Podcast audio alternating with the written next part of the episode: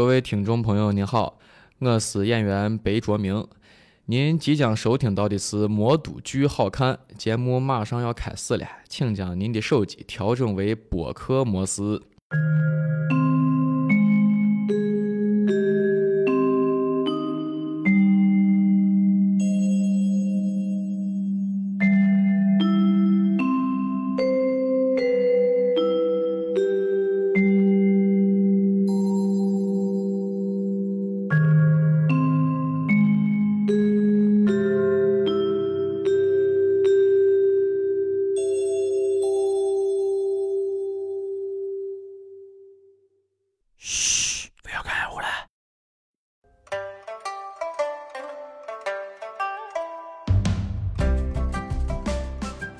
大家好，欢迎收听本周的《魔都剧好看》。先介绍嘉宾主持啊，那大家好，我是陈。你现在越来进入状态来的，兜姐啊。今天那个介绍今天的嘉宾之前呢，其实我要呃跟兜姐交流一下，因为其实我们在蕊今天这期嘉宾的时候，那个其实你一开始有点就是说，哎，是不是这个话题会相对我们之前那种轻松的感觉会相对严肃一点点？对，因为咱们这个戏的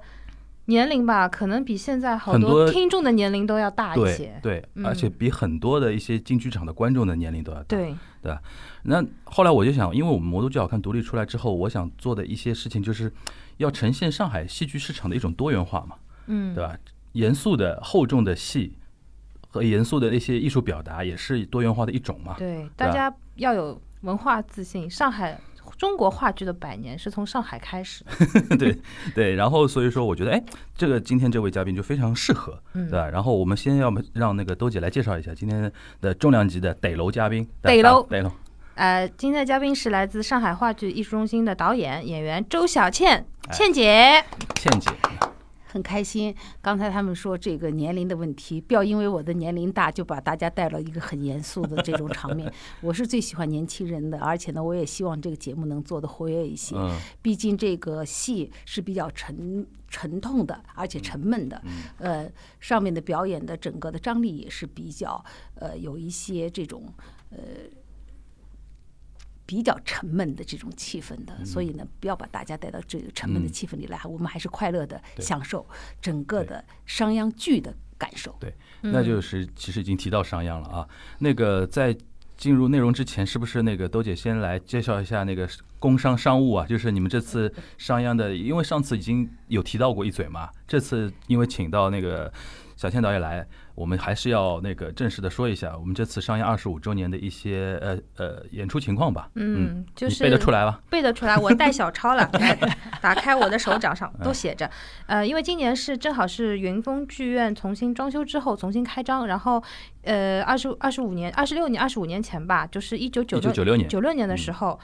商鞅的第一版演出是在那边演的，然后正好恰逢他们今年今年重新又回归，又是一个比较正的日子，这是故意放在云峰的，对吧？啊，碰巧了，啊，碰巧了，因为我们这个个项目本来就是今年是建党百年的一个呃优秀经典剧目，我们本来就是要演出的，但嗯正好这个时候他们十月份说云峰正好要开幕，那我说我们说太合适了，就是本来就是。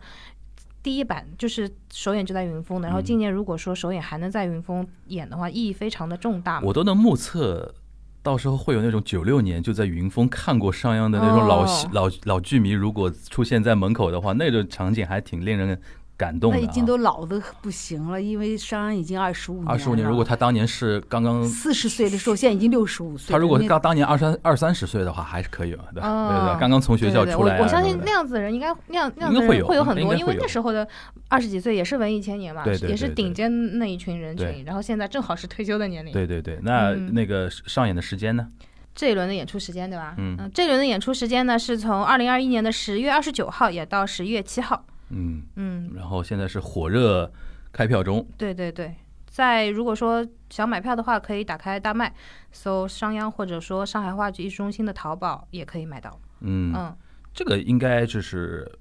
怎么说呢？很快就会卖的差不多，我觉得这个戏，哦对吧？对因为场次也不是太多吧，这次差个场次十十场有吧？啊，一共有进行十场的演出。嗯，十场演出。那个在云峰啊，云峰是一个挺挺老的一个剧对院，这次因为我之前翻修过了。对我之前看过那个，就是那个听友群里面有人在说，好像云峰这个。呃，老老的剧场啊，体验不太好体验不是很好。然后，因为这次他进行过一次重新的装修嘛，嗯，包括它内部的台口啊，还有就是它二楼空调的问题，我侧侧旁敲侧击问了一下云峰的工作人员，其实都是有所改善的。相信就是山羊作为一个重新进入剧场第一个剧目，我们进去也蛮期待的，相信也会跟大家呃会会让大家能够有一个非常好的一个观演的一个感受的。一个如果是一个核心剧粉，就是一年进剧场很多次的话，也可以怀着另一种，就除了看商鞅之外，还可以带着打呃开箱云峰对对对，的那种感觉剧场打一下卡，对，嗯看看那个改造的情况怎么样啊？那我们就是呃聊回来那个这个戏和一个小倩导演这边啊，就是小倩导演，我想先跟呃先应该先铺垫一下，因为小倩导演为什么今天特别适合来这期节目呢？因为二十五年，您是从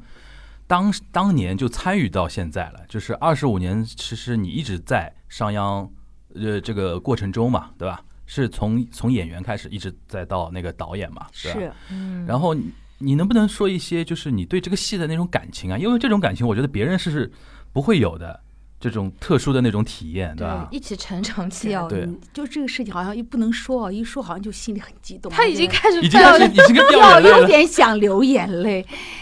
因为那个时候你想想，二十五年前，我虽然不是最年轻，但是起码还属于年轻人的行列里头，因为有那么多的老艺术家，呃，张先恒老师。杜野秋老师、娄继成老师、张明玉老师，嗯还有朱毅老师，啊，朱毅老师都已经去世了，呃，但是呢，因为他们那些老艺术家在，就会显得我们很小，因为他们的那种，呃，对艺术的尊重，呃，你会觉得你跟他们都够不着，距离很远，所以呢，也似乎就觉得自己也很年轻，啊、在他们面前可以说的难听，可以撒撒娇呀。虽然已经快三十了，但是还有一种撒娇的那种感觉，三十岁了有撒娇的那种感觉，挺好的。就在他们面前，你是小姑娘。对对对对，，挺幸很幸福。嗯啊，完了后呢，跟了，去特别是那天在大剧院谢幕的时候，因为就是情绪不一样。第一个是我当时我父亲在医院抢救，还有一个正好可能我就想的可能是在大剧院我就不可能再演了，就是前年吧，国家大剧院呃，呃上海呃上上海大剧院，上海大剧院上海大剧从西安那个巡演回来。啊啊啊！我就想的可能不会再演了，后来没有想到今年的二十五周年，完了呢，我还能要在舞台上演，因为就是走在路上的时候，因为我知道要做这档节目，走在路上的时候我还在想，啊，这次挖完眼睛以后，我还能不能翻滚了？毕竟这个年龄已经奔着六十就去了，在在台上的这种翻翻滚什么的，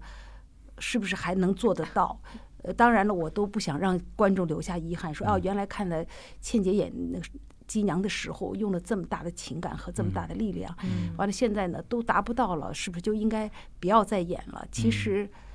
是可能不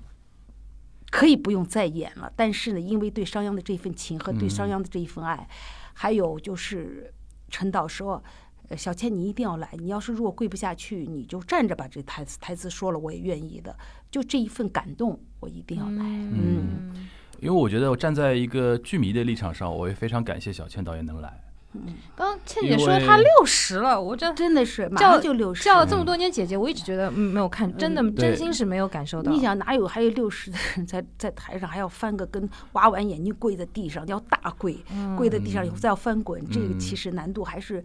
对我来说还是有有一点点。因为我觉得这出戏，现在我们聊它二十五二十五年嘛，除了这个戏本身的一些力量之外，这出戏的二十五年的这个历史，也是一个比如说年轻的观众进到剧场，他能感受到的一种力量。如果他在那个看的时候知道小倩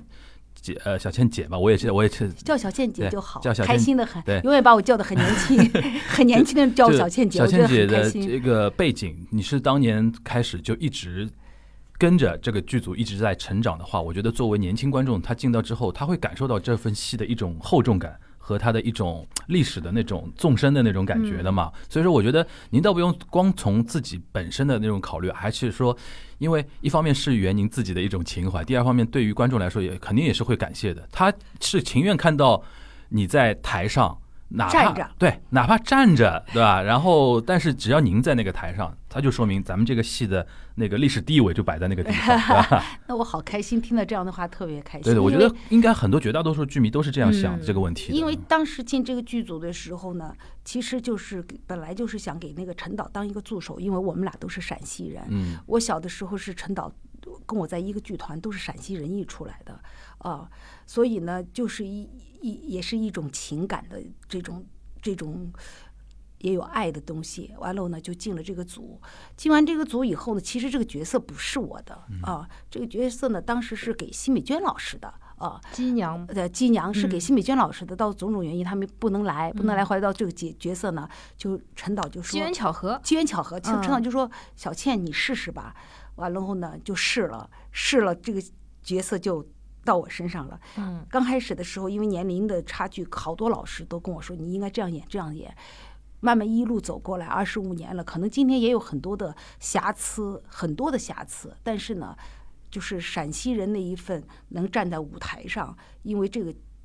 毕竟商鞅是写的陕西，对，所以呢，他就有一种陕西人的东西在里头，所以呢，哎，嗯对秦国的东西，呃，就是秦国，秦国我来了，这种秦国的东西，可能我觉得，可能我还是自己很自信，嗯，呃，您刚才提到那个，当时您刚刚开始演的时候，自己有一种小姑娘的那种感觉，因为边上都是大艺术家、前老前辈啊嗯。什么的。您现在有没有一种在看新的一代年轻演员的时候，会有一种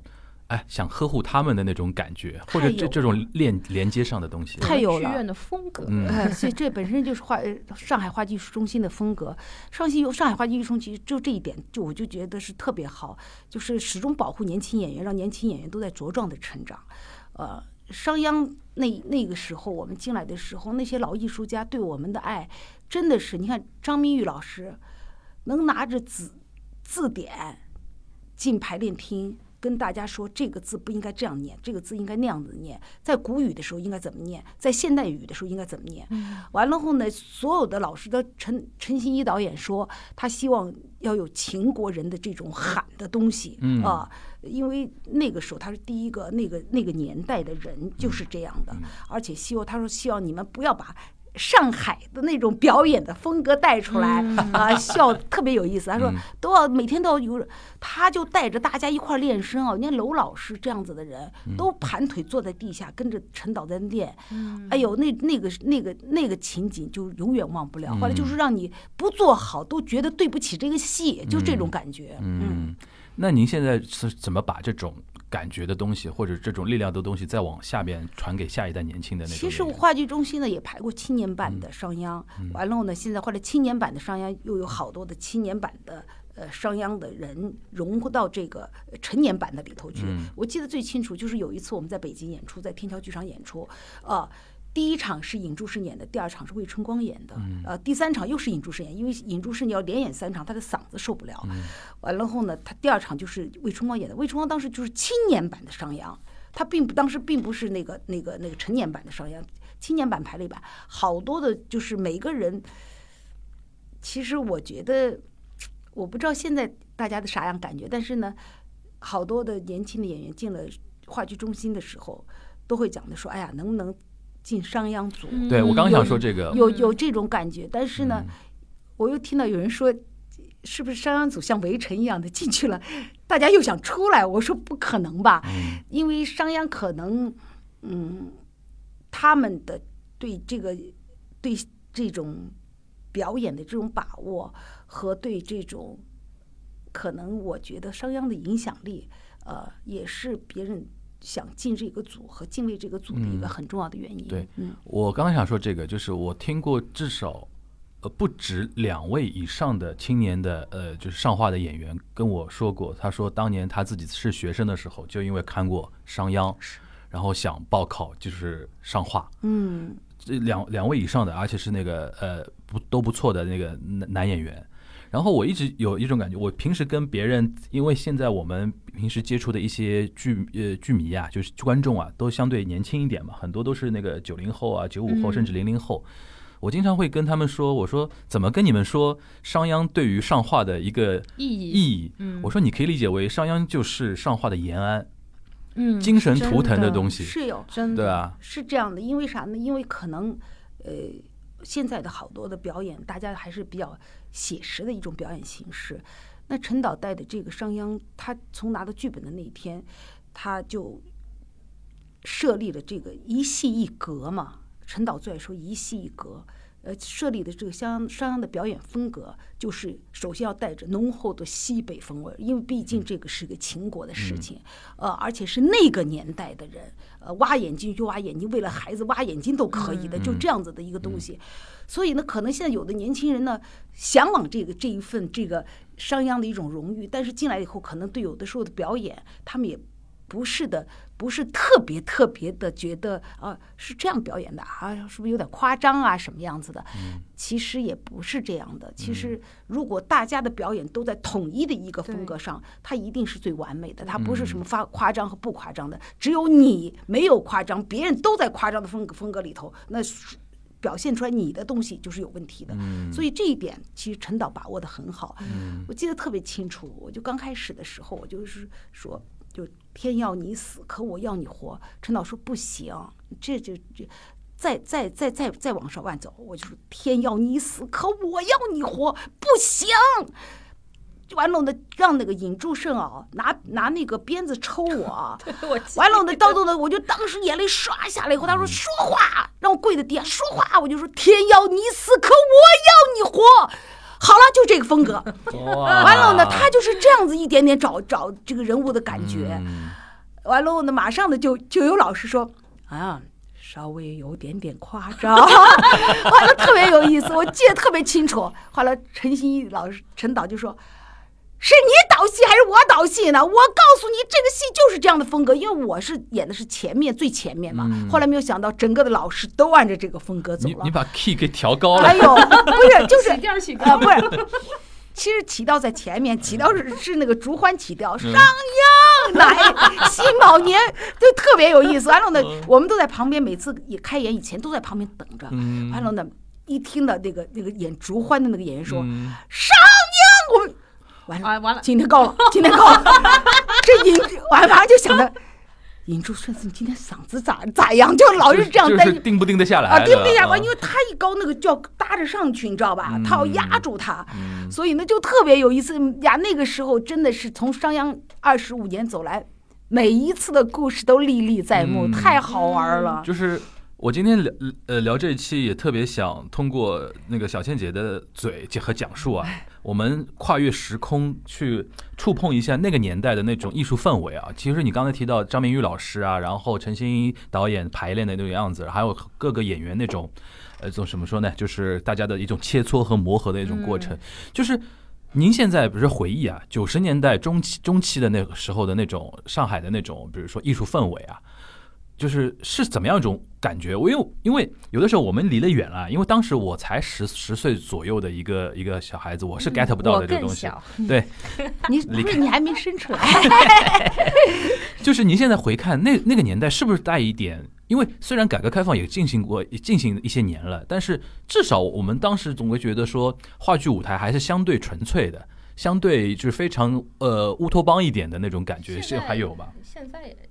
我们剧院相对来说还是这样的。对，那个时候呢，就是那个呃，可能那个时候改革开放，嗯完了呢，我记得那时候，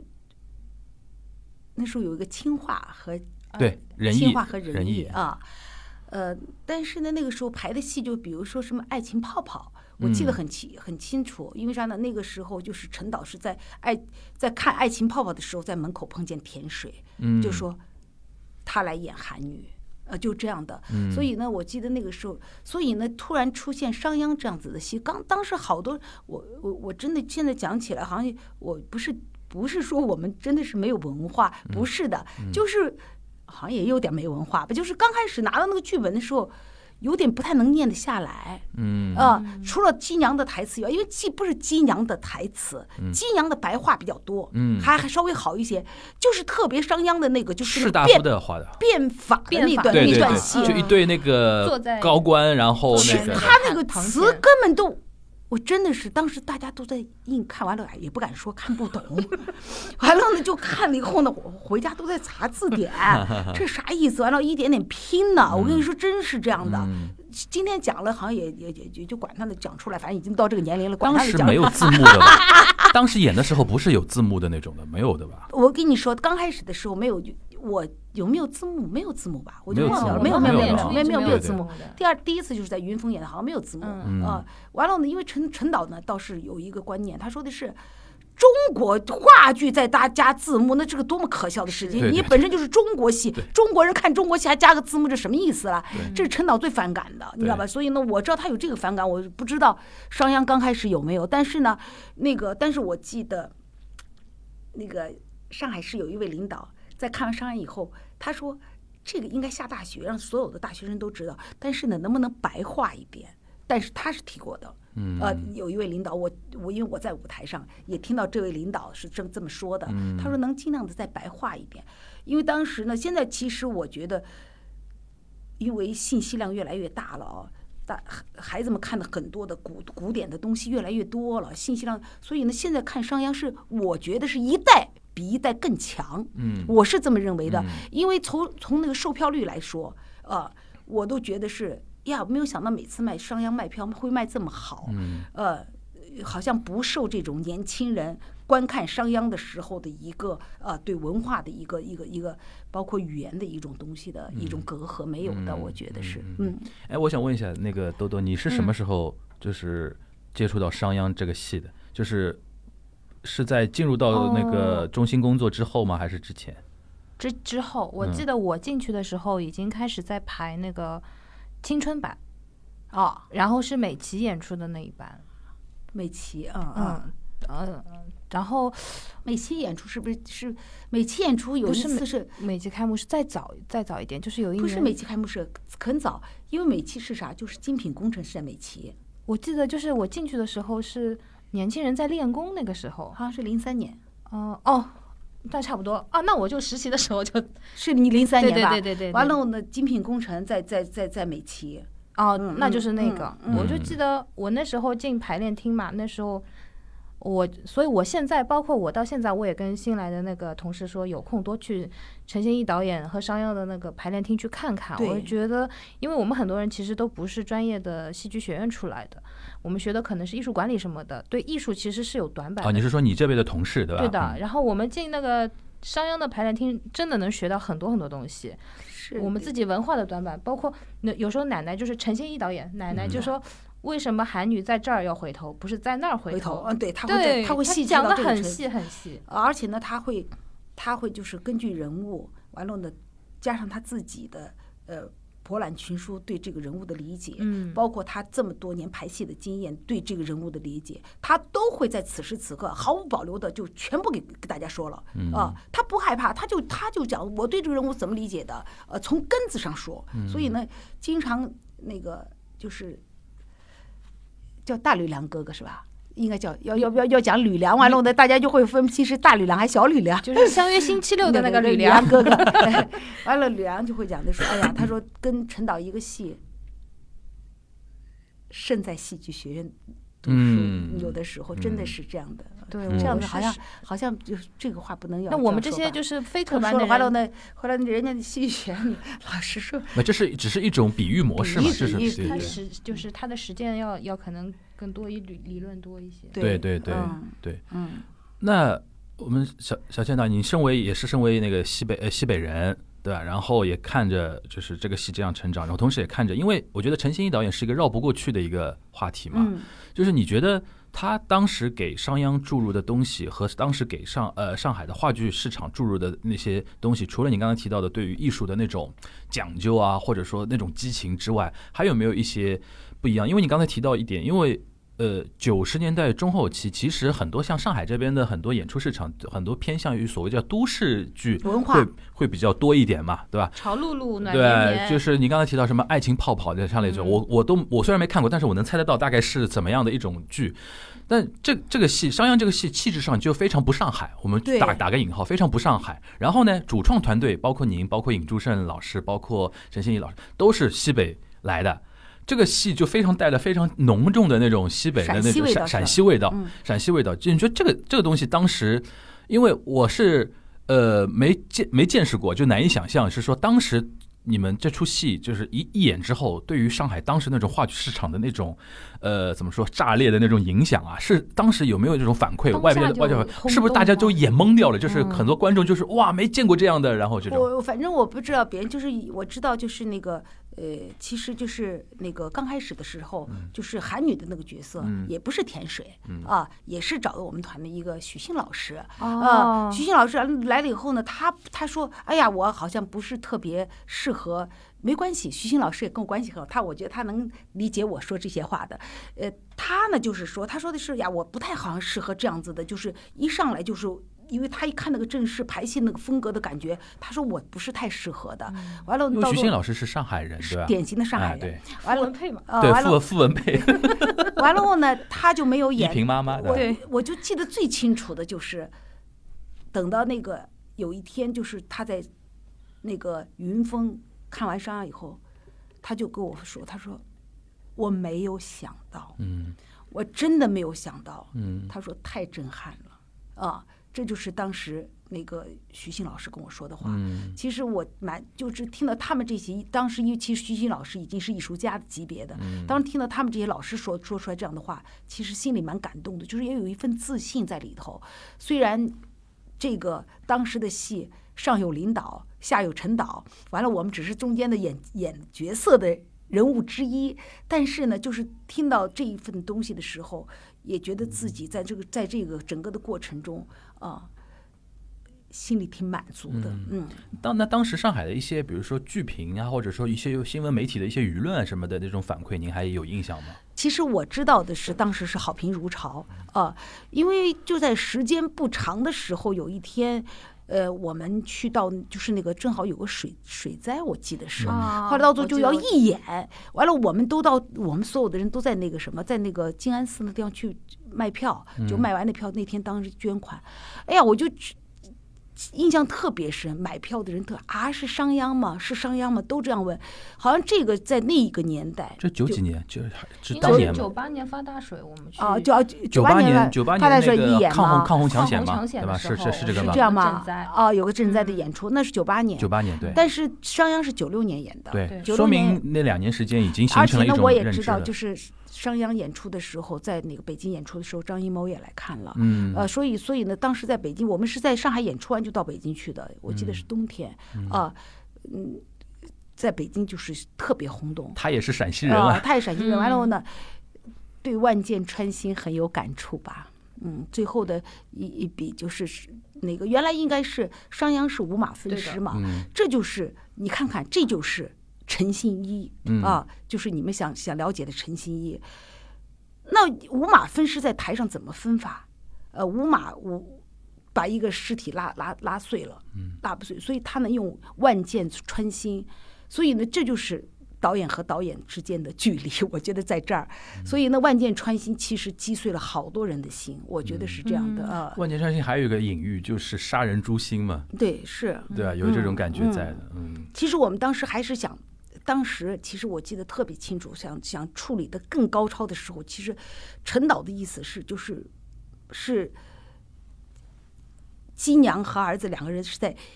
大雨里奔跑，嗯你知道吧？大雨完了后面在追追杀，完了呢，我们就下了雨。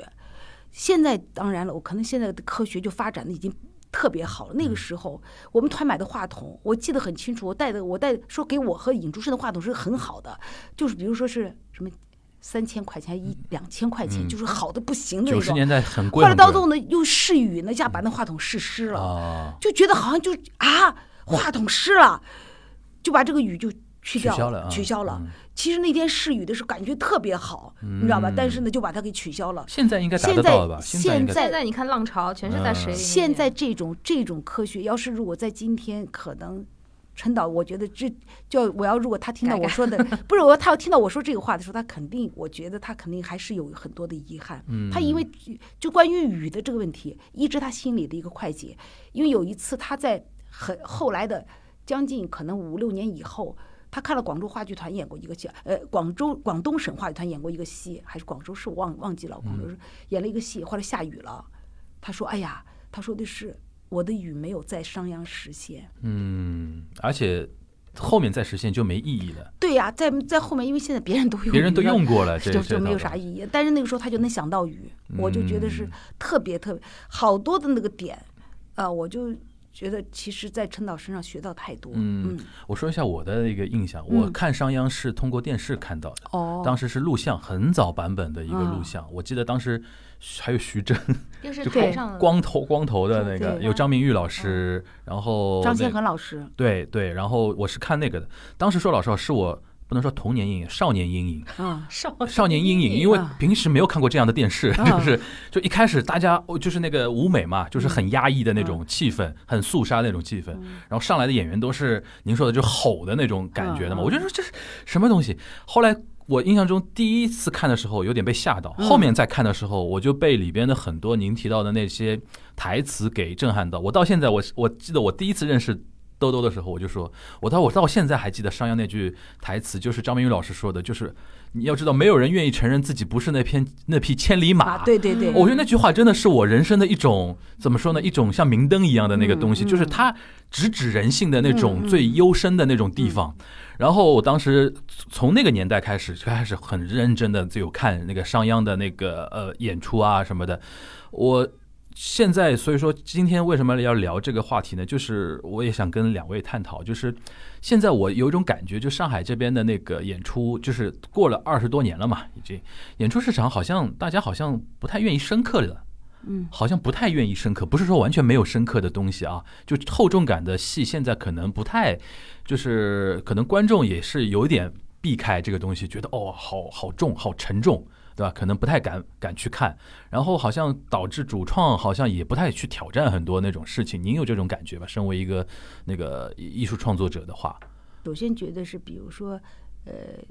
今年的浪潮，嗯还是有厚重的，对吧？有厚重感的，但是可能跟那个商鞅的厚重感的表现形式又不太嗯一样。他可能因为导演很年轻，所以呢又很有才华，所以他可能就在这些方面，他就可能更会迎合观众。呃，那个时候可能我觉得像特别像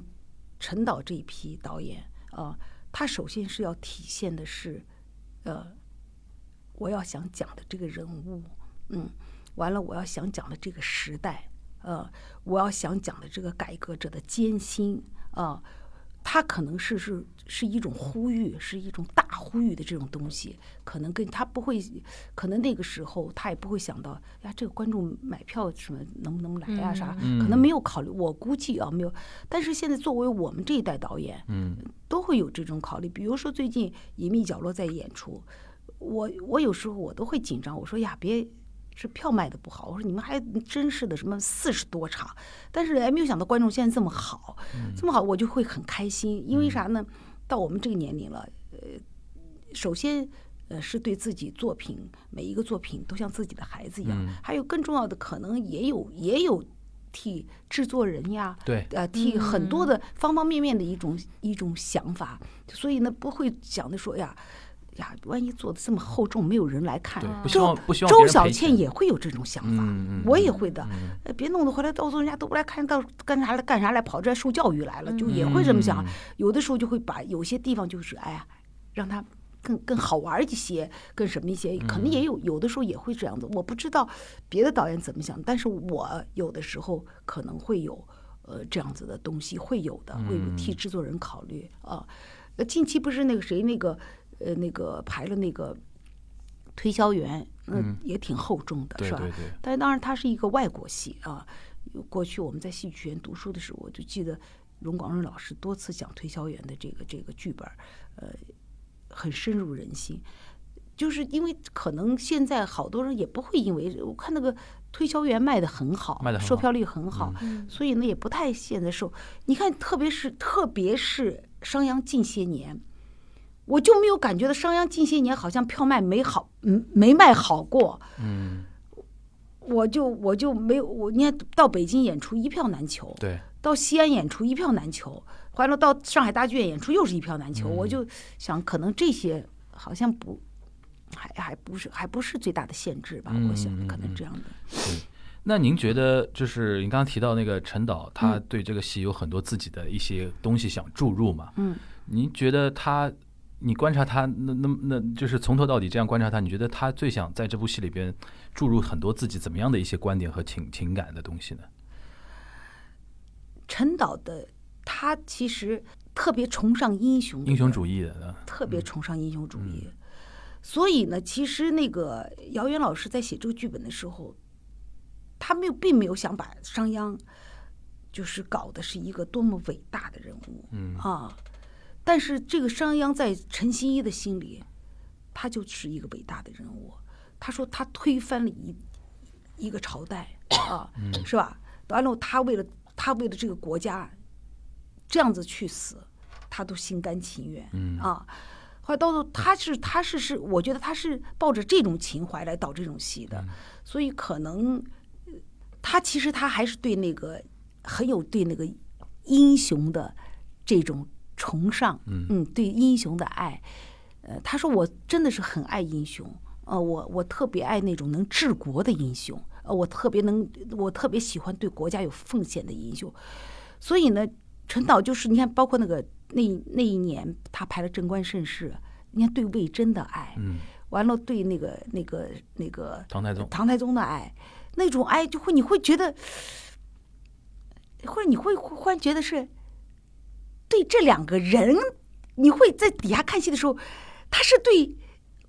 关栋天和尚长荣老师的爱，还是对那个历史人物呃历史人物的爱？你你会有这种感觉，你知道吧？嗯所以呢，呃，陈导就在这些把握上真的是非常巧妙。嗯有的时候一言难尽。嗯，而且我觉得我现在有这种感觉，我觉得女女导演排男人戏更能体现很多纯粹的古典的那种英雄主义的东西出来。因为他对男人很爱嘛，对，我觉得这个这个真的是的，这个因为他会把把男人在他心目中的形象勾勒出来拿那个嗯形象美化，嗯，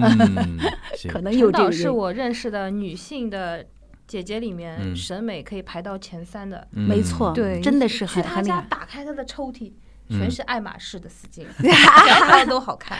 特别特别美爱美，而且一切审美的东西很高级。啊，嗯很好。那您觉得，作为您来说，就是呃，您在演当时就最早演姬娘的那个时候，就是到现后面自己也有作为导演在做的时候，你觉得这种，比如说你的成长背景，对你的一些艺术表达有什么样的一个帮助吗？最大的帮助可能就是有孩子和没孩子，呃，没孩子的时候，因为刚开始排那个商鞅的时候还没有孩子嘛，嗯完了后呢，就抱着商鞅的时候，最后商鞅死到自己的怀里的时候的这种感觉，呃，那那后来演到最后，演就是演就是还没有孩子，演到后后面的时候，大家也说，哎，演的很好呀，你那个这你的那个最后那个吼声是别人什么是，其实到最后自己有了孩子以后，当那个商鞅躺在你怀里那要死死的那一瞬间，你根本说不出来话了，因为啥呢？那感受完全不一样。后来到最后有一次，我就是正好那个时候已经有孩子了，而且跟尹珠顺演的。后来我一拉着尹珠顺的手，全身就发抖啊！我就觉得好像这个时候就是母亲保护孩子那一份力量，是什么都抗拒不了的。所以我就觉得可能是陈导在这个在这个问题上，他还是呃很很有见识的。所以呢，就演到最后的时候，你会慢慢就觉得可能从内心来说，我不知道别人看了咋样，但是呢，从内心来说，我自己是有一个非常大的变化的。嗯啊，包括为儿子去挖掉眼睛，嗯第二次去跟儿子见面，完了，因为儿子不不能接受这个那个当时的不能接受这个破烂老太太，嗯而而而出而走，为了保住儿子的官位而走，他知道他的儿子在在此时此刻，不想成为儿子的一个累赘，对吧？就是这个时候，我觉得心情特别复杂。我说那一天是哪一天？嗯其实我觉得，作为儿子，作为母亲来说，可能有两种心情。一个一个心情，就是说，当然了，这是进行宏观的、客观的说，可能是啊、想让儿子为国去干很多的好事情。但是从自私的，就是一般的母亲来说，就母性来说，嗯他最大他想就是说我起码我儿子现在过的是好日子，对吧？希望你继续啊好下去。呃，继续好下去，你嗯过的是好日子，你好下去，只要能好就行。就是，嗯其实就是母亲对孩子其实没有特别过高的要求，嗯只是你要能好好的就行了。我觉得是这样。后来到最后一场的时候，就是因为商鞅要要死了嘛，面临着面面临着就是万箭穿心的时候，嗯母亲的抱着儿子就说：“你这个时候给我站起来。”嗯不能丢人，你知道吧？这么大的路都走过来，到最后死一定不能丢人。就是这个，可能就是就是一个母亲，可能母亲都会这样做的嗯，说到这边，我们啊。小倩她哎，还有要流眼泪因为因为因为原因是什么？因为我觉得可能因为是，当然了，这个也好像就扯远了。我嗯觉得好像现在好多的母亲都说，哎，让孩子好好学习啊啥了的，嗯其实就是有一个有一个小心眼、小心思，就是让孩子能走得更好，比自己过得更好，嗯就这一点小事。所以呢，但是呢，你看像像那商鞅倒在母亲怀里，他也是，哎，在这个时候不能丢脸，呃，嗯要撑住，嗯嗯，挺好的，嗯。嗯，行。那我们说说这个商鞅戏的一个社会上的一个意义啊，就是因为我们知道，其实这个戏和当时的一个时代背景也有很强大的一个关联嘛。嗯因为它里边讲到一个改革者的一个命运，一个宿命的一个东西，这非常强的一个社会意义的一个东西。这个方面你，你有听说一些什么样的反响？因为其实大家一直在传说嘛，稍有一些领导看了戏之后还掉眼泪啊什么的是。真的呀。是是真是是真的，对吧？这个我我想听小倩小倩姐跟我们确认一下，是有这个的。真的是因为啥呢？因为我们在北京演出的时候，嗯在北京正好就在上海演完出以后就到北京去了。朱镕基总理、嗯完了上台跟我们每个人见面握手，嗯而且还跟我们合影。在在握手，大家围着他的时候，他就说：“他说他说哭了，呃很难过，因为后来知道他当时可能好像是呃家里也有一些事情啊。嗯他说改革者就是就是他就流眼泪了。他说嗯改革非常难啊。嗯所以呢，我觉得这个这个不是不是别人说的假话，是我亲眼看见的。嗯嗯。其实可以跟大家稍微科普一下当时的一个时代背景，就是九六年我们那个朱镕基总理，当时还是常务副总理，嗯。他是管经济的，嗯。然后被呃，因为非非常强强势嘛，嗯。因为他的那个那个作风就是非常硬硬派的那种作风，然后被一些呃被一些媒体外媒吧称为叫经济沙皇，然后同时呢，他肩负一个非常重要的一个使命，就是国企改革。国企改革，然后其实国企改革，我当时知道这种背景，我就觉得说，哇，商鞅做的事情就是类似于像国企改革一样的事情，他要动太多人的一些一些利益，对吧？然后这样的人，改革者的一些命运，可能肯定是作为当事人来说是有心有戚戚焉的一种东西。然后呢，就是来到比如九八年，他后来在最有名的一个新呃新闻发布会，当时现在大家去网上还能找得到，他就当时说了那段话嘛，就是有记者问他，当时他是九八年已经成为总理了嘛，嗯，就有记者问他你怎么想，他就说我会我会准备一百口棺材，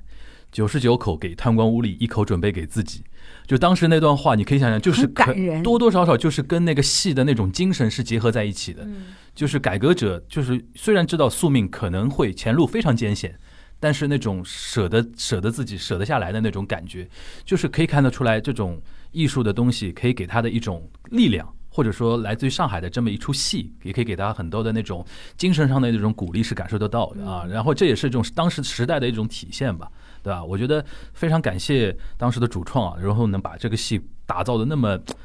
硬核硬派，就是这种感觉，然后。没有我我就是除了一些您刚刚提到母亲对孩子的一些呃一些感念之外，更多的还是一些比如说家国的一些东西，对然后一些变革者，变革者，然后人在面对一些选择的时候，到底应该做自己，还是应该为别人去奉献掉自己的一一种这种非常难得的一个精就是精神上的一种感召吧。好多人都是为了保护自己的羽毛，完了后呢，让自己的羽毛长得丰满。对有些人就不怕让自己的羽毛与丰满与不丰满，就大踏步的往前走。我觉得其实这种人是最高尚的，真的是。因为就是刚才您不是说的，说那谁那个那个赵良就是说嘛，嗯他说羽毛不丰满者不可以高飞。嗯那个那个商鞅就说：“那秦国的呢？秦国不是在正在日益高飞吗？他他们那些保守者，他就觉得应该是应该是像当时当时的秦国那个情况是不能高飞的。嗯但是呢，你你你往前走，包括今天一样，呃，每一个国家的领导，为了为了让人民过上好日子往前走，都可能要受到各种的艰难。呃，但是改革就是这样的。嗯，所以说说一千道一万啊，咱们这个戏啊，就是就是不能不看。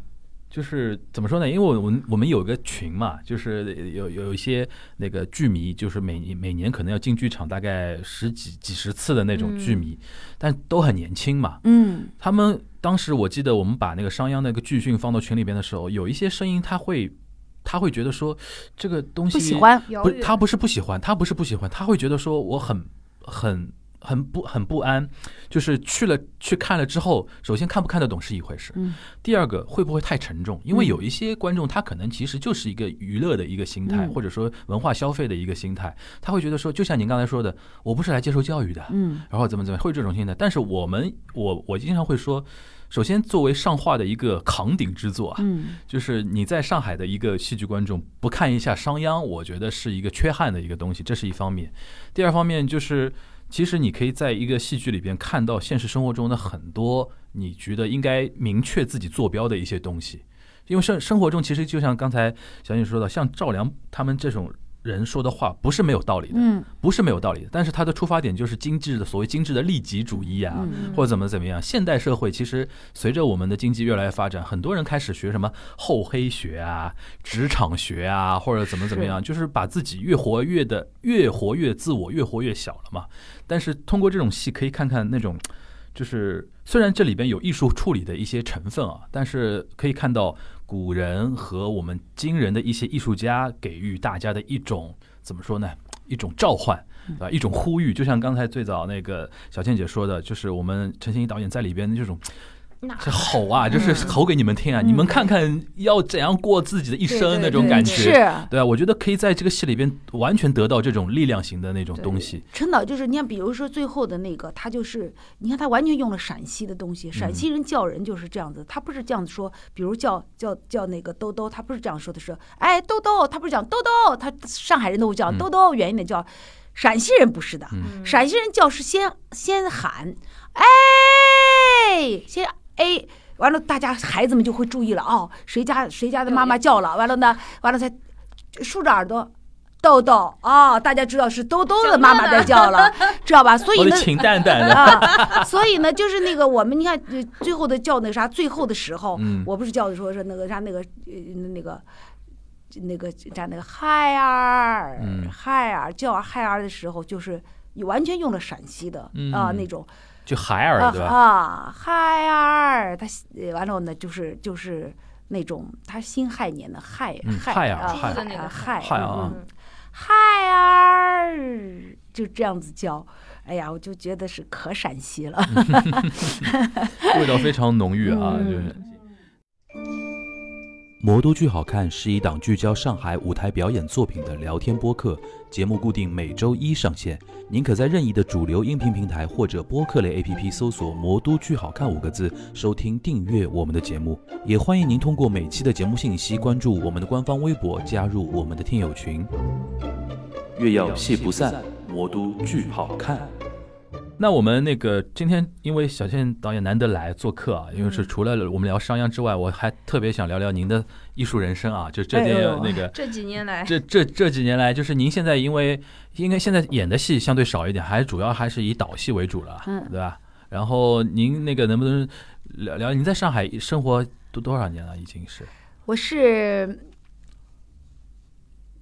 八九年来上海，哦，已经是三十多年了，对三十多年了。对对，八九年来。你还有印象吗？就当年刚刚出到上海时候，小姑娘的时候，出到上海那什么也不感觉？小姑娘了，但是呢，因为就是，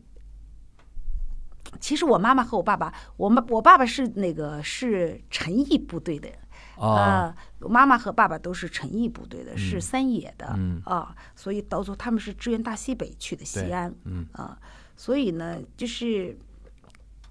我父亲是江苏人，嗯嗯，就是对这种南方的人的一种情怀还是有的嗯啊，，不陌生，对？不陌生。嗯完了到上海以后呢，觉得特别好，主要是因为当时有一些些客观的原因吧，就是让你必须要离开西安了，嗯呃，不离开西安不行。嗯其实并不是不喜欢西安，而是当时一些客观原因，你一定要离开西安，那就离开西安了。嗯离开西安了，只能往前走。嗯可能我的性格也是这样的，就是只能往前走嘛。嗯。呃，所以呢，就走到了今天。那您是 我们再往前倒一倒的，您是怎么开始接触到？因为听下来应该是军人的呃那个军人家庭出身的嘛，是怎么开始喜欢从事？文艺的是吧？嗯，对，从事文艺是这样的，是那个刚开始的时候呢，就是陕西有一个西安八路军办事处纪念馆，嗯那个时候的纪念馆呢，都是要招一些，就是到各个中学去招一些那个讲解员，嗯讲解员就是就是正式的讲解员了。后来到了我就就把我挑上了，我也挺荣幸的，因为当时挑上了以后呢就比较好，因为呃就是这个很好的工作嘛，就就就特别好，而且呢很很清闲，而且呢每天接触的都是都是领导人嘛，这样的很清闲的一个工作。后来没有想到这个时候呢，突然排西安事变了。嗯排西安事变，嗯到后呢，陕西人艺和西安市话同时都在排西安事变，到后他们就要必须要到西安八路军办事处纪念馆找，就是那个看资料。看资料啊，哦，完了呢，对对对对，采风的时候呢哎呀，嗯这些好像我们呃话剧中呃话剧中心的好多人都不知道。后来到采风的时候。对对对，采风的时候，到时候呢，就老师说你要考你考陕西人艺吧，就是采风的时候接触到你了。接触了讲你可能在讲解的时候不是也没有，就在就在他说的是，哎，你你那个考过考过剧团吗？我说没有啊，但是我小的时候其实考过的，我很小的时候考过京剧院啊，啊、我还去过是那个时候上上长荣爸爸的家里，上小尚小云啊，你想想，哦我七岁考了陕西省京剧院，因为当时是因为我妈妈的成分的问题，嗯。不能进进那个剧院。嗯当时其实我考得很好，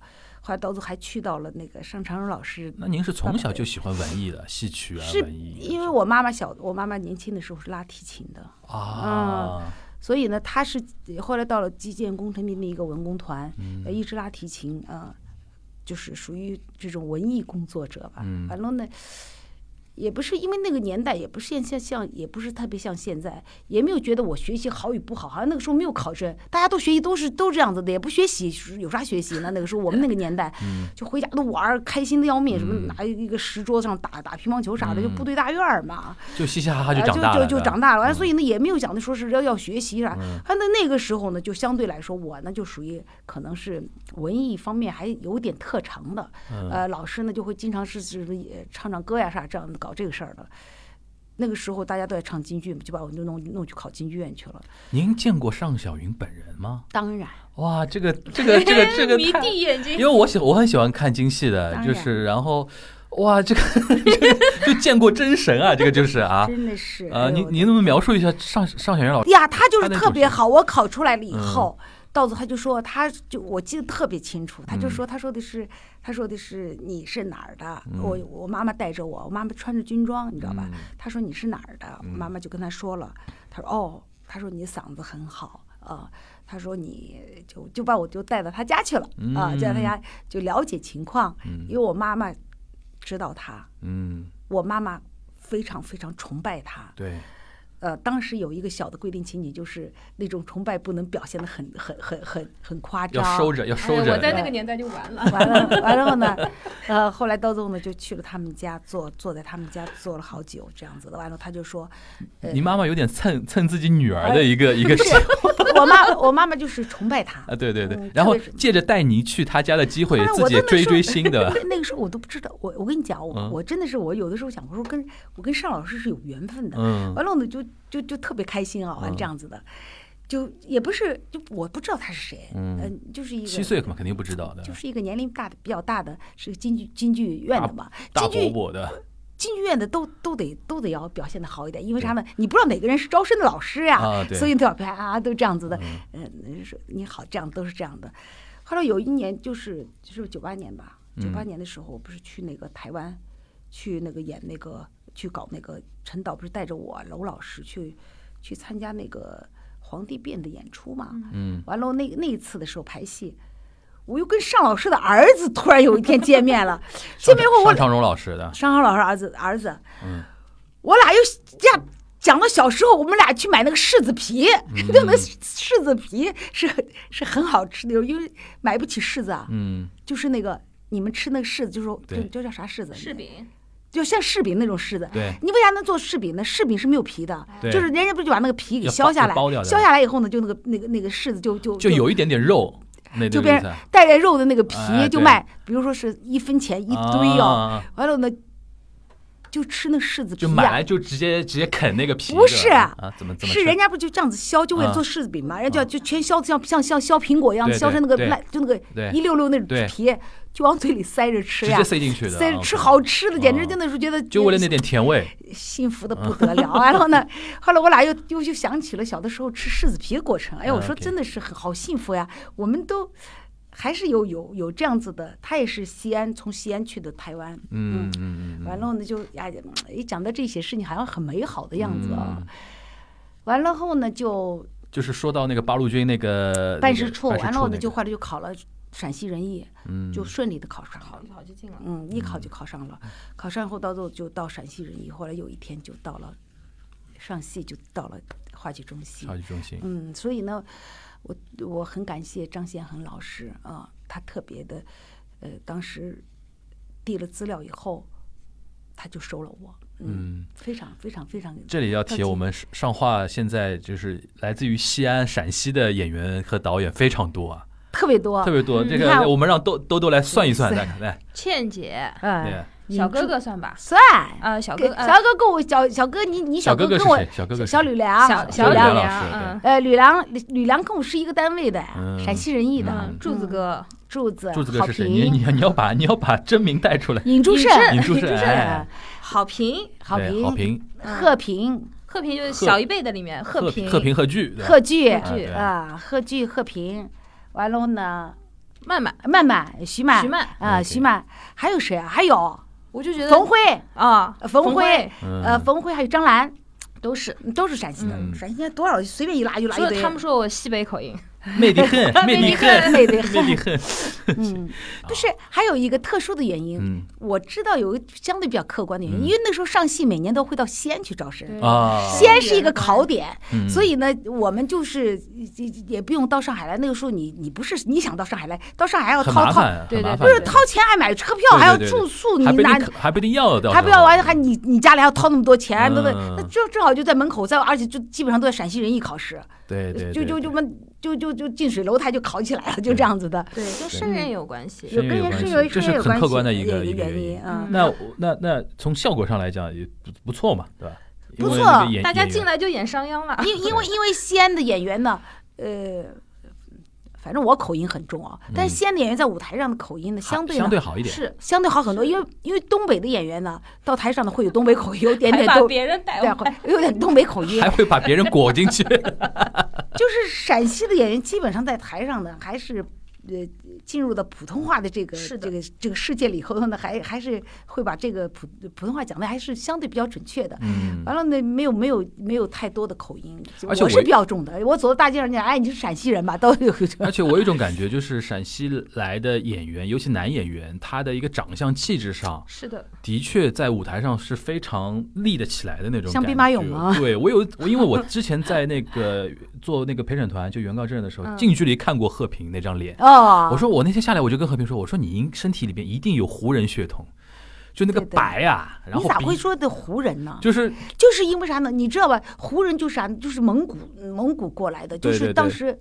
当时就是他们，他们就会带的语言就是让你快一点，他们会会怎么说，你知道吧？后来我们西安人都会这样子，都是这样说的，对让你兜兜，你快一点儿，干快干快，克里马擦，克里马擦，就完全是胡语，听我听过听过这个我听懂。胡语就是克里马擦，对啊，对，然后快一点。他那种带那种长相长相，然后白，然后鼻子很勾嘛，对吧？鼻子很勾，然后嗯整个整个身体，他甚甚至头发的颜色都有点没那么黑。你就看那个《长安十二时辰》里面，不是那个时候就是对很对对对，多那种什么粟特人啊，长安十二时辰的那个导演就是西安人，曹盾吗？曹盾曹盾也西安人啊。曹盾西安人，曹盾的爸爸哦是最有名的演员，就是演张学良的，哦，是我的老师。OK，所以曹盾也是跟我很熟很熟，非常熟。西安是个圈，对，西安是个圈，嗯，大圈圈套小圈圈，嗯对啊行。所以说这是上上画的一个特点啊，嗯就是那您在上海也生活了三十多年了，你觉得看这个城市的一个变化，你现在那个觉得他的他的一个改变怎怎么样呢？因为八九年过来的话，那个时候是上海还是很很很挤的嘛，尤其像老城乡啊什么的啊，现在是越来越越改变了、啊。是这样的啊，我我我我我，因为我现在从那个我进上海的时候，嗯到现在就是我这个感觉，嗯我没有多么明显，就是不是肯定变化很大了，那就不是讲的说我。我记得最清楚的时候是九八年的时候，就是我我刚才说过，我说我们人家那个陈导带我们到那个台湾去排了一个戏，对。陈导他们邀请台湾陈导去排了个戏，完陈导带了四个演员，我去了。当时我到台湾以后呢，九八年，哎，我觉得呀，台湾挺棒的，就是台湾那个城市，嗯。就是吃喝很方便，而且呢，所有的那个那个就是那个，特别是那个繁华嘛，相对比较繁华，而且呢，商店都很都感觉哎呀，九八年年的时候，对，二十多觉得很好。后来到到最后呢，就是这是这是后来回到上海，哎，上海在盖楼什么就，也早就已经开始盖了。然后等我两千年去的时候，嗯当时我就啊，怎么变旧了？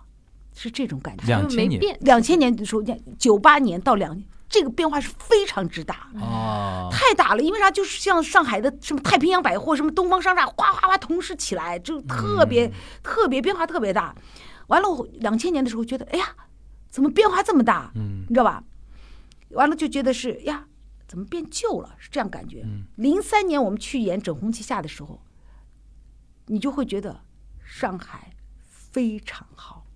我说心里话，我觉得当时我就会觉得上海比台湾的整个的硬件还要好。零三年你就感受到了，就有这种感觉了。你想一想，这多么明显！嗯，说明那一段时间正好是我们大跨境的时间，大大跨境的时候，因为因为现在因为现在我们天天都看到那种高楼大厦，习惯了习惯了，好像又又不是，但是就是这个阶段让我觉得特别特别明嗯显，明显到了你想想，像一个整个城市翻天覆地的起了变化的这种感觉，仅仅的五年的时间，嗯而且您是变化了。去过台湾，然后再回过来对比较上海，嗯而且呢，又比较上海，完了再去台湾，再再再回来再去，嗯后来你就会觉得上海好，真好，就这样子的感觉，嗯。特别棒。那您现在平时就是说是生活啊，就是就除了那个呃演出啊、排戏啊之外，平时有一些什么样的个人兴趣爱好吗？我好像没有啥兴趣爱好追韩剧，追韩剧然后要追追韩剧，追韩剧，韩剧啊追韩剧追的很厉害，追得很厉害。完了，韩剧好看在哪里呢？就是就所有的一个，就是我跟你讲，在那个朋友圈里啊，嗯一个特别特别年轻的说什么什么什么，最近有一个什么什么戏，嗯我马上就说。赶快！我说的已经都演了多少集了，他们就会很惊讶啊！姐，你也在追这个剧吗？啊，你说赶快就是说让他赶上你的意思，对对对对对，完了他说什么今天演到哪里了？我说行了吧，今天已经早就那个更了跟我都早都更新了，什么啊是吧？姐你也在看，都这样子，你知道吧？您觉得韩剧的魅力是什么呢？就是也没有，就是因为啥呢？因为我现在呢，就是还是呃每天在锻炼嘛。嗯其实我在锻炼的时候呢，我前面呢有一个有一个东西呢，能让我呃不要太费脑子的去看啊，着、看着。跑步机什么的，对对对，啊所以呢，我就成了习惯了，嗯，你知道吧？成了习惯，因为啥呢？有的时候我也想去看美剧，嗯也因为啥呢？因为看美剧的时候呢，稍微节奏稍微快一点的时候哦，呢，美剧要动脑筋，没错，我就我就因为在跑步的时候我就分分神，嗯，看韩剧呢，好像这个呢，我现在已经习习惯了这个韩剧的这个步伐节奏了，节奏了，嗯所以呢，好像基本上是跟着我锻炼的步伐是没有啥嗯冲突的。嗯要是如果看韩剧，呃，就会呃看看美剧看美剧就会有这样感觉，有的时候一直在倒退，哎哎，没看到，哎，对对对对对对，完了呢，不是完了，看完了，今天早上锻炼完了，晚上又看了一遍，是咋？所以呢，就有的时候就就觉得这这这个时候好像好像就是不不太行。那您看的时候会觉得从一个艺术创作者的角度去分试着分析一下韩剧的一些特点？当然，我经常会的。我就我因为我其实我觉得呃，好多人都说都不喜欢韩剧啊。嗯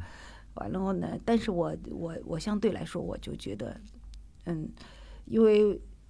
我觉得他们的思想有很很很多很大胆的东西啊。嗯这种大胆其实是一个呃，有的时候他们呃会说自己的政府呀，或者说这样这样子的。其实我觉得这个挺蛮大胆的，而且呢，我觉得而且呢，呃国家能容忍他们这样子就把这个这个东西发了，我说也是一种也是一种胸怀，我我是这么认为的。嗯呃，所以呢，我觉得挺好的，呃，看看看看他们的有好的东西，你有特别喜欢的演员吗？就韩韩剧里边对啊，这这年轻的我都喜欢。天天看着他们都好好好帅，就帅的不行。那你韩国电影会看吗？啊，韩国电影啊，什么寄生虫啊会这种啊？会，会会会，寄生虫我全看过，呃，所以这这两年韩国电影很猛嘛，就是很猛，很猛，而且呢，你想都获奥斯卡奖了嘛，就就就很多猛啊。对，嗯，行，而而且呢，就嗯都都都挺好的，而演员演的呀，关键是我不是现在也在搞剧嘛，嗯。完了后呢，有一段时间团里也比较那什么，完了带着大家一块儿到韩国去看看他们的音乐剧什么的啊有我，们一起去，呃，还去一块儿去，嗯都都一块儿去看韩剧。完了后呢，这两年呢，又我在外面搞了几个戏，又去参加了韩国那个大邱的那音乐剧节啊。嗯。所以呢，就是就是经历的到韩国去看音乐剧的这个机会特别多。嗯。所以呢，有的时候会觉得，其实他们的很多的音乐剧也挺好的，可以我们，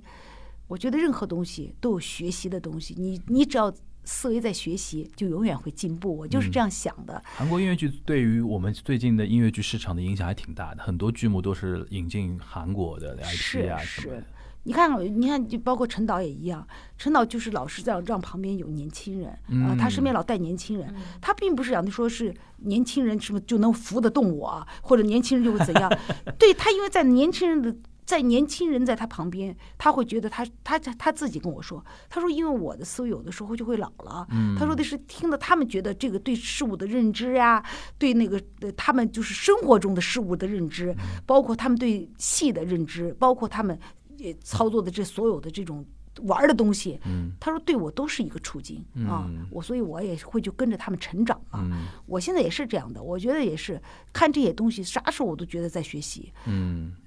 这是这是帮助我成长的一个过程。嗯，对因为您现您现在经常也排音乐剧嘛，音乐剧现在年演员也非常年轻化嘛，嗯然制作后团队也对制作团队非常年轻化，嗯然后观众也年轻化，对非常非常一些十几二十岁的一些观众都会愿意去很很多看那个音乐剧啊什么的。您跟这些观众啊，或者说制作团队啊什么，平时会有一些接触和沟通吗？经常有，因为你看，就最近排那个那个那个那个隐秘角落的时候，隐秘角落隐秘角落的其实是我说心里话，我是刚开始看的时候，看隐秘角落的时候，我是看了他的那个那个呃网网剧，网剧，看网剧以后呢，我就看了小说。嗯哎呀，我呃我我发自内心的说句，我觉得挺好的。原因啥呢？这个这个往前迈了一步，大胆啊，往前迈了一步，对我们呃戏剧工作者来说，其实是这样的。我没有想到，就有一天，就正好有人来找我说要搞这个音乐剧，张智霖，完了找我找我的时候，我就二话没说就接受了 啊，真的。当时因为只是时间的原因，我就是可能这个时间是不行的。到时候他就想了想，他说哦那就算了。后来没有想到过了几天，他还是给我打电话，他说是就按这个时间走啊。完了后呢，我们想办法给你配配一个副导演，先工作起来什么什么的。呃，我觉得挺好的。在特别是在这这个团队里头，嗯我也听到别人会说讲那张智霖的团队啊，或者怎么样啊，有排的戏这个样啊那样啊，我都不管，嗯，跟我都没有太大的关系。我觉得我跟他在一起工作的时候，我看到了他们团队的年轻，嗯，呃，看到看到了六十克团队呃，那时候非常那那他他们的所有的，包括你看我这个戏上有二十个孩子，对，五就是小组孩子，五组人，是真的孩子，真的是是真的孩孩子 kids，完了呢 小学生。都是都是很很有水平的人在管理，唱的很好，完都是很有水平的人在管理他们，嗯。很有水平的人在管理他们。嗯。后来我就想，哎呦，我也在想，我说的是这一点就让我很很那什么，包括整个的就是他们的就是就是排练，虽然排练的场地有点小，我说哎呀，排练场地太小了，我还这么说。但是呢，整个的管理，我前两天还跟我老公在说这事，我说他们的管理有的时候会让我惊惊惊讶住，原因真的是，呃，就三个人，两两三个人。跑到音乐学院，我在音乐学院排戏，跑到音乐学院就做了一段一段采访，跑了哪就就就，好像感觉就是很，并不是你觉得是会把这个采访会做得很好，没有想来出来的效果非常好。后来你就会有的时候会反思这些东西，包括他们这次，你看他做的那个那个那个那个宣传，几次的宣传，我也觉得挺好的，呃，包括他们对团队的管理啊、这脑子想得很清楚，必须四对四批人。就是那个那个演员四波，他说我要演到他那个各个演员都会随时出问题，他为啥要用五五波孩子？他就说他说的是，因为有一个孩子早上早上说三十七度三，到晚上三十九度八了。他就不能来演了，不像孩那大人他能撑得住，小孩就撑不住了。他这而且一一发烧一片，嗯你知道吧？他逼他说我这五波都不算多的，嗯，所以就类似这样子的管理的东西，都其实他们都已经有经验了。嗯虽然可能有的戏做的还不够太好，嗯但是我觉得就这样子坚持走过来了，就是对音乐剧的一个贡献。至少是摸爬滚打过，对吧？然后有很我还过来，而且呢，就是对音乐剧一个贡献。你想想，有有有这一块有这一块地。供舞台天天在演他们的音乐剧，嗯有好有坏，不是讲的说，包括赵小倩做的戏也有好有坏，是不是？那就是那大家都是想把东西做好的，并没有讲说哪个人想把东西做坏的。嗯所以我觉得这都是其实值得我学习的，而且跟他们，而且全是年轻年轻团队，挺好的。嗯对你的关爱各个方面都是，哎呀，挺挺挺挺，让你觉得好像挺到位的，好像又不是那种特别给予你的那样子的，你你就觉得挺舒服的。嗯，嗯，可能就是现在的年轻人。那想想你未来有什么样的计划吗？有没有什么想法？最近比如说还想有什么艺术上的不满足？对对对，我一直不满足，我说实话，因为啥呢？我知道我的性格所在，我的性格会影响我的戏剧的前进。嗯最大的原因就是因为我这个人呢，有的时候就是呃，在戏的问题上，在我明明看到这个戏其实是有问题的，呃，我其实我自己心里非常清楚，这个戏这个地方出问题了。嗯后来我比如说我说的是兜兜啊，这个地方能不能给我改一下？他说姐这也改不成了。啊，这个这这样子真的改不了，可能一般的导演就说我一定要改，嗯我我我现在只是举一个小小的例子，嗯那可能就这个戏就完全不一样了、嗯啊。完了后呢，这个这个是我一个问题，还有包括一个用用用人的问题。我一旦用了这个人了，哪怕就到了排戏的中间，我已经发现这个人有问题，就是可能我当时选错了。嗯那我也认知是我自己选的问题，我绝对不可能在中途把这个孩子再换掉，嗯因为我想可能我一换掉，这个孩子可能就觉得是丧失了所有的这，可能这个对这个，因为啥呢？可能，呃，我不知道这叫这是不是我我潜在的还有一种还有一份善良，我不知道。但是这份善良可能会影响的非常影响我的戏剧往前迈的一个，其实不能让我大踏步的再往前走的一个最大的原因，我心里很清楚。而且呢，我这个人呢。也没有什么团队，也没有啥，就是赵小谦一个人在过就摸爬滚打。所以呢，我虽然我呃我觉得有的时候很艰难，但是呢，在最艰难的时候，我可能就是因为我的性格，我迈不出去那一步，你知道吗？我明明意识到这一步，我要如果迈过去，迈过去就是一片阳光灿烂，但是我有的时候可能就会收，跟我的性格有太大的关系。嗯所以呢，我尽量吧，到我年已经到这个年龄了，看自己还能不能再坚持，再往前再走一步，让自己的作品更好一点。因为有的时候我也在想，呃，我成全了这件事情。但是呢，可能就丧失了我最敬爱的艺术啊、嗯所以呢，这就是我的一个斗争。嗯呃，我知我太知道了，呃，能在我的有生在排戏的时候，我再往前迈一步。嗯嗯，我觉得小倩姐总是在审视自己啊，嗯、这是就这这就这就是性格，没办法。嗯。好多导演，因为他千姐前面也说了，他不仅是一个人的工作，还牵扯到制作人呐、啊，团队呀、如果说他一个人在那边拧巴，可能会耽误掉整个团队的进程。是是而且说老实话，没有一个导，我觉得，我觉得可能没有一个导演能纯做到自己的创作是非常纯粹的那种创作，他总归会有一些外部的一些压力和影响力，但是有的导演牵扯着他，但是有的导演他就啥呢？他就是嗯。我坚持的东西，我一定要坚持。对，虽然这个地方也没有弄很好，但是但是我就这这这一点，就有的时候嗯在关键时候，可能这个会影响这个戏的质量的，对，我我都会妥协。妥协。这个嗯其实是我最大，我我太知道我的这个问题。那我觉得也不要过于把这个事情看作一个特别沉重的一个东西，那个不沉重，但是呢，嗯你戏剧也是我敬仰的一个东西，对对对也是吧？这个这个理解嗯因为前两天我刚看到一个非常有意思的一个采访对谈，嗯他的一个对谈是日本的两个导演，有一个是安野秀明，就是也导那个《新世纪福音战士》的日本非常知名的一个动画导演。然后他说一句话，我印象特别深，他就说：“他说导演这个工作，从一定程度上做的唯一一件事情就是放弃。一刚，他说区区别就在于我什么时间节点放弃，嗯因为所有的人都拖着你往前走，嗯但是他自己心里边有一个自己坚持的一个东西，但是你总总得妥协。但区别就在于，有的人，比如说，他说他如果拍真人电影的话，就是有的时候必须在当下就要做决断。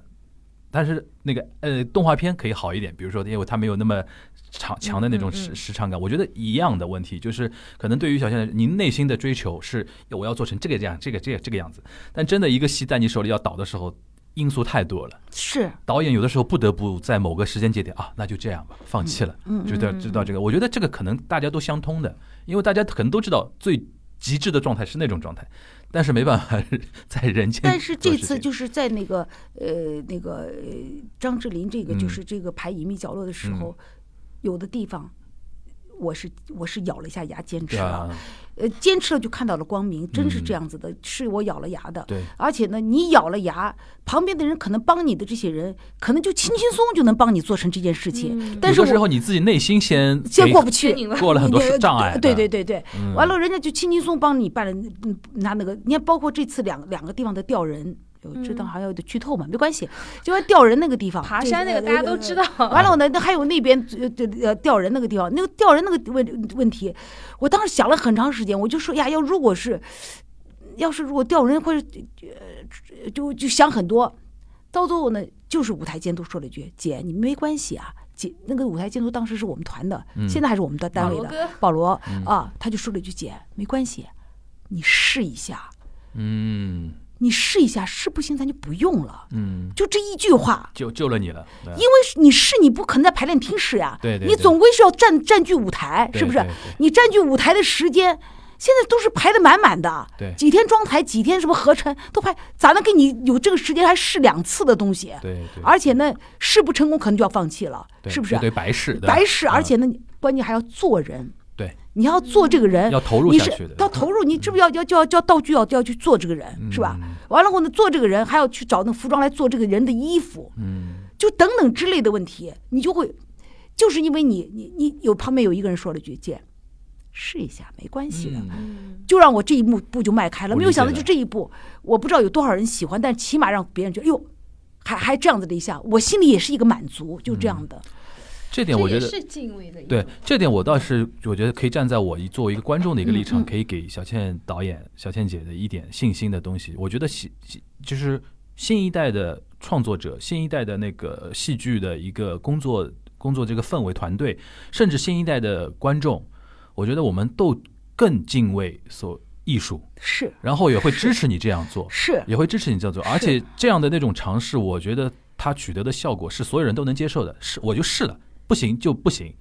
然后。但是不要就是说基于自己以前的那种经验说啊，我就是不是就算了这里，其实是不好的，我知道的，因为就人特别好，嗯。你知道吗？人太好了，对对对。也不是，可能就是我们不是，也就是我们这一代人可能受的教育不一样。嗯，完了，那现在的现在的年轻人更更注重结果，对。呃，完了呢，你因为啥呢？我过我中间出什么问题了，你不要管，我只要结果出来是你领导满意的就好。对，我我们一样干戏剧一样是吧？嗯。你要观众满意是最好的，但是呢，有的时候就是你的性格，你所受的教育是首先要考虑，不要伤害别人，不要给别人添太多的麻烦，不要这样，不是你一个人，呃对吧？啊 就是呃，不要这样子。完了，你这样弄完了以后呢，给完了就包括我记得最清楚，今天要讲杨尚林老师，呃，就就说杨，他说小倩，你选个剧本不敢选，啊，你选个剧本选完了以后呢，卖卖卖卖卖不动票咋办？嗯，嗯，你多少次跟我讲，小倩，你选个剧本，你你你你喜欢的剧本选一个，完了排一个戏。不，从来没选过，到今天为止，嗯，到今天为止我没选过剧本儿，都是剧本找到您，都是剧本找的我，只有一个钢的琴是我和制作人一拍即合，嗯，都没有，我都没有，从来没选过剧本。所以呢，杨老师讲选选，这个压力太大，因为万一万一卖卖不动票，那完蛋，那我得心里多多多难受啊！懂懂。我觉得这个可能，这个这个可能就是一个个性上的一个姐，咱现在说说有什么其实剧本特别想想选的吗？现在一猛一这样子一问，想选的剧本可多。你有没有比如说，我们不说非常具体的，嗯就是说那种稍微虚一点的，就是你想导怎么样的一种感觉的戏？现在有有就是，其实我。其实我还是喜喜挺喜欢喜剧的啊其实我挺欢挺喜欢喜剧的。其实我觉得我我自己认为我身上其实还是有这种，因为我能接受别人的幽默，但是呢，我不知道我我讲出来话有没有幽默，但是我能很能接受别人的幽默，而且呢，我特别想搞一些特别看着很很喜剧，但是呢。呀，又又又能让人感触到的一种心灵震撼的一种叫是的忧伤啊，嗯嗯类类似类似这样子的，哎，我提我一直想，因为现在呢，就是原创戏搞多了啊，原创戏搞多了以后呢，因为我接触的这种国外的剧本比较少，每次看到国外的剧本的时候，心里其实也是的，挺挺挺羡慕的，嗯。真的是，呃，就不作为导演，不用太多的去费那么多的时间去老在那在剧本的上面是呃搞来搞去，搞来搞去，就一心做一个成熟的剧本嗯。啊、把这个成熟的剧本用你今天的思维啊、今天的演员，今天的好演员能展示出来啊、让观众喜欢就好了。嗯，也也有这样子的，嗯，最近看的这种外国的剧本比较多，就是心里有有这种想法。过去还有点，有一段时间，也不知道是为了啥，就哎呀，哎呀，我就做原创吧，不不不去接接触这。但是现在真的反过头来，包括现在雷雨，说心里话，包括雷雨、日出，就是这种戏我都想拍。啊，我想让我自己再脚踏实地的再走走一走一些路。对，我觉得小仙女你可以更自我一点，嗯，可以嗯更强调一下自己想要什么。是的，我觉得呃一旦你说了之后，我觉得别人都可以配合你。嗯是很多时候埋在自己内心，可能也就时间也就这样过去了。但是就就是性格不行呀，性格不行。嗯我觉得怎么说呢？就是我自己做节目也是这样，我自己做这个节目就是八年嘛，一开始做的节目都是那种啊蹭热点，因为一个聊天节目嘛，嗯互联网上大家讨论什么多，我们去做什么。我是从一九年的时候受一些朋友启发，我开始做一些自己觉得有有兴趣的一些内容，反而受到很好的效果。后来我们私底下在说，我说这就是跟自己和解，自己做的开心，自己做的舒服，我觉得是其实是最重要的一件事情。不要不要被自己自我设限，对是因为这样是最最可惜的一种状态。嗯因为自己当年这一步没有跨出去，导致很多东西留下遗憾。我觉得是还是不要吧。对吧？就是可能我作为一个晚辈，给 给你的一些支一些鼓励，不是鼓励，就是告告诉我要要我这样子做，我觉得太好了，我很感谢。我觉得可以可以更自我一点，是是是跟别人说谢谢我要什么，我要什么，而不是是说我你能给我什么。是是我觉得可以，我觉得相信听了我们这期节目的一些听友也会 get 到我们小倩导演的一些纠结的一些东西，然后嗯一些可能胆怯的一些点，所以说我我觉得可以，我们多给他一些鼓励对吧？多通过一些那个可以在评论嘛。评论互动啊，留言或者是支持倩姐扣支一，支 持倩姐，支持倩姐的戏啊，支持倩姐的未来的做做的很多一些选择，但基本上我们听明白了啊，我相信兜兜也听明白，以后会帮你留意这些嗯 剧本。姐，你说我们嗯都我们都能试，我们这些年轻晚辈谢愿意谢，太开配心了。合导演做艺术创作。行，那我们最后我们那个让我们兜兜再做一波最后一波软职吧，好对吧？我们那个商鞅对吧？十月二十九号到十月七号是在云峰剧场，是商鞅呃时时隔二十五五年，然后重新回到一共是九场，对吧九？场演出，对，九场演出，刚才我们确认。过了，对吧？对，九场演出，嗯然后呃很有意思啊，这两出戏分别代表了就是我们小倩导演的。就是来来的路和未来要走向的路，觉得非常有一点非常有这个意思吧？对对，有点有点来的那条路是非常厚重的商鞅，对吧？嗯这个赳赳老情，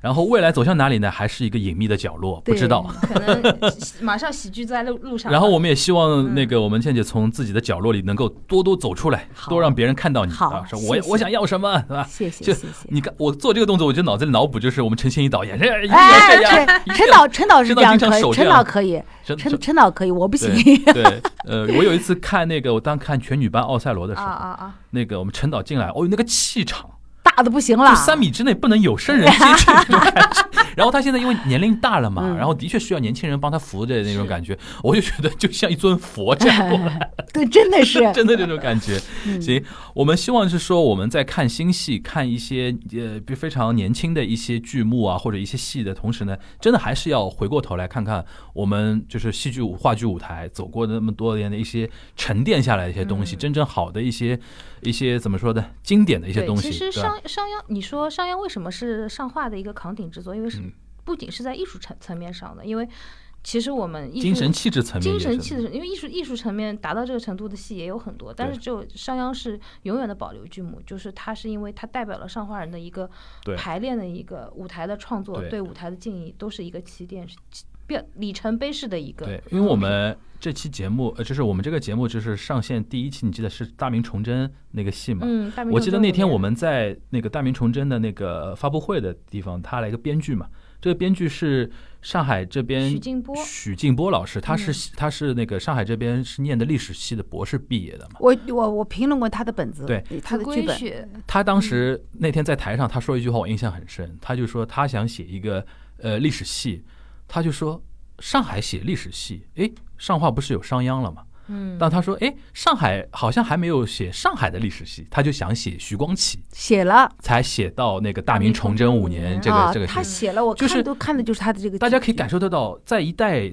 知识分子心目中，上海这边有有背景的，或者说上海成长知识分子，商鞅就是一个代名词。没错，商鞅就是上海，嗯商鞅就是上话，商鞅就是整个上海戏剧圈的一种精精神气质顶在那个地方。嗯所以说我希望新的一代观众也好，新的一些艺术创作者也好，真的要把这个东西续下去。对吧？你可以做未来别的任何尝试的东西，但是这种气质上的一种坚持和一种追求，我觉得还是应该传播下去的啊。所以说，我们这个这期节目为什么一定要请小倩小倩姐来聊这个？就是我们现在已经成年龄比较大，不是，就是我那天跟多多也说，因为我们现在魔都剧好看是一个立足于说我们要介绍一些上海出品、上海热演的一些剧目的一些推广，因为的确很多除了一些大项目之外，人家有很多的一个推广平台之外，很多一些小的一些作品，它其实很缺乏一些推广的。但我们既然做么做这么一件立足上海的这么一档节目的话，我觉得商鞅肯定是过不去的，是的，肯定要做这么一期节目。所以说今天非百年话剧不能绕开的一个话题。百年话剧绕不开上海，上海话剧绕不开商鞅。是的对对，就基本上就这样，然后商鞅呢也绕不开我们倩姐，啊 绕不开，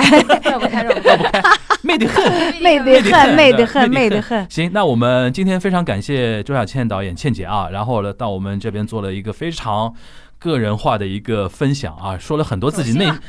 说了自己很多不为人知的秘密故事。准备的纸巾终于用用上了。对对对对，就嗯其因为可能因为音频节目大家看不到，其中就是我觉得倩姐非常有意思，就是用我们现在话说眼里有光啊，就是聊着聊着就你能看到她眼要要要要要。要要要泛泪光，要流眼泪对 对。对对对，所以说也是非常有意思的一位，非常感感性的一位呃导演，也是一位演员，也是一位艺术表达者。也希望那个我们今天这期节目您能聊，首先聊得开心，然后第二个我们又会有新的一些那个观众的一些互动和评论的话，到时候我会通过兜兜再反馈稿。谢谢。我觉得会有很多人会发写那种小作文给您发去鼓励，对吧？谢谢对他们可能是没看过商鞅，但是看过《隐秘的角落》，可能是看过商鞅还那个对，很有可能很多戏，对吧？然后，但是我觉得他们会给给予你很多的一些话想说的嗯。我觉得你可以在里边汲取汲取到更多的力量，更多的能量，未来有助于您更走出自己的角落，然后有更多的一个。更多的一个在自己艺术道路上的一个发光发彩吧，好吧，好，那非常感谢倩姐，非常感谢兜姐啊，两两位姐，两位姐的支持。那我们今天这期节目就到这边，大家拜拜。拜拜。